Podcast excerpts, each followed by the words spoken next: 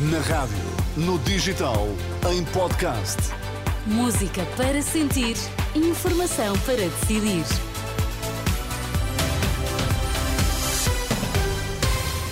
Hora de ouvirmos as notícias, edição das quatro, com os destaques primeiro.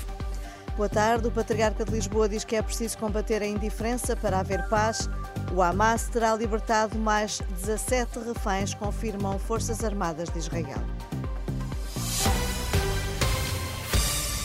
É uma notícia com alguns minutos e ainda carece de mais confirmação, mas segundo o Times of Israel, o Hamas libertou mais 17 reféns.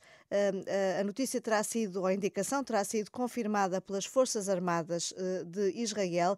Eh, esta é a terceira libertação eh, de reféns por parte do Hamas.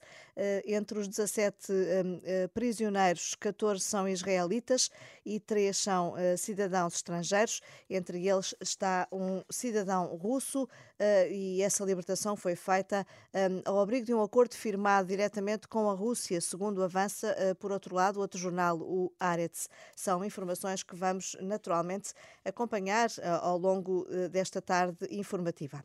Mais de 2.500 jovens responderam à chamada e estão hoje a participar na Jornada Diocesana da Juventude de Lisboa, em Vila Franca de Xira. A tarde começou com uma caminhada pela paz, com a participação do Patriarca Dom Rui Valério, que a Renascença uh, falou uh, desta importância de combater a indiferença, da indiferença para que a paz se instale no mundo. O contrário do amor não é o ódio, mas é a indiferença. O contrário da paz não é a guerra, mas é a indiferença.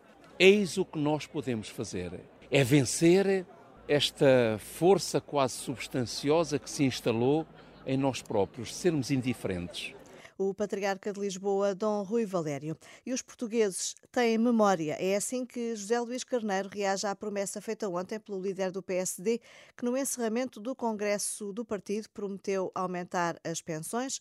Esta tarde, no Porto, o candidato à liderança do PS recordou o passado para desacreditar as intenções de Luís Montenegro vi que havia mesmo propostas para valorizar as pensões. Eu recordo-me que o próprio PPD eh, e CDS no governo quiseram cortar as pensões em 600 milhões, para além dos cortes que fizeram. Olha, cortaram, por exemplo, o subsídio do Natal, estamos a chegar ao Natal, para que todos nos possamos lembrar. Ora, nós no governo o que fizemos foi precisamente repor serviços e bens públicos essenciais, repor rendimentos. Os portugueses, mais do que eu, conhecem o valor das palavras daqueles que apareceram ontem naquilo que era um congresso de revisão estatutária e que apareceram a prometer tudo e a todos e ao mesmo tempo, mas felizmente os portugueses têm boa memória.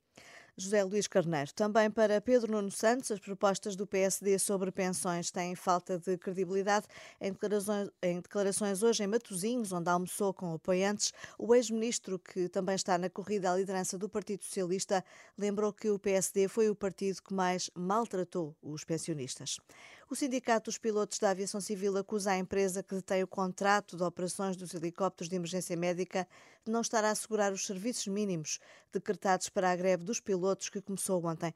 Pelo menos um helicóptero do INEM esteve inativo esta manhã em Macedo Cavaleiros por falta de tripulação. Esteve hora e meia sem poder voar.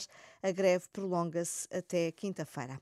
O Sindicato dos Enfermeiros recusa participar amanhã na reunião negocial no Ministério da Saúde. Considera que essa reunião é uma farsa criada pela tutela para poder dizer depois que negociou com os enfermeiros. O sindicato acusa o Ministério de mera campanha eleitoral ao querer encerrar negociações sobre os diplomas que regulamentam as unidades de saúde familiar e também os centros de responsabilidade integrada, os quais não merecem a concordância de nenhuma classe profissional do setor da saúde. Prioritário, diz o sindicato, seria rever o acordo coletivo de trabalho, cujas negociações estão paradas desde 2017, mas que permitiria aos enfermeiros progredir na carreira com reflexos imediatos no que ganham, já que o salário base está cada vez mais próximo do salário mínimo nacional. É o ponto final por agora. Eu sou Angela Roque e atualizo de novo a informação às 5 da tarde. Uma boa tarde com a Renascença.